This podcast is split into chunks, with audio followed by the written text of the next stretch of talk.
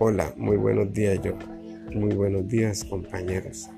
Espero que se encuentren gozando de excelente salud en este día 4 de noviembre del año 2020 en medio de esta pandemia.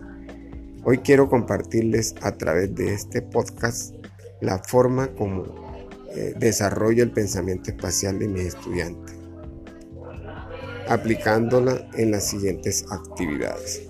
Utilizo como primera medida los bloques lógicos, donde puedo lograr que mis estudiantes se involucren y aprendan a identificarlos, dibujarlos y a relacionarlos.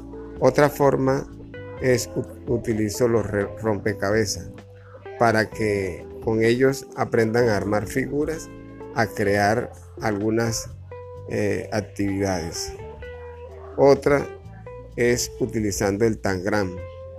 Con el tangram pues ellos aprenden a crear, a construir figuras. Otra forma es en la cancha. Los llevo a la cancha para que allí aprendan a orientarse, a identificar la derecha, la izquierda, adelante, atrás y otras formas de orientación.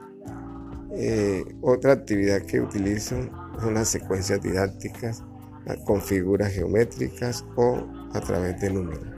Y por último, la forma eh, para desarrollar aún mayor el pensamiento espacial y que ponga en práctica es a través del el plano cartesiano.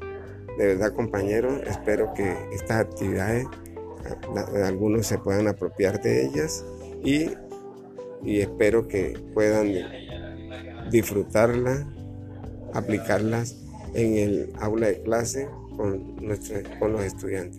Muchas gracias. Dios los bendiga.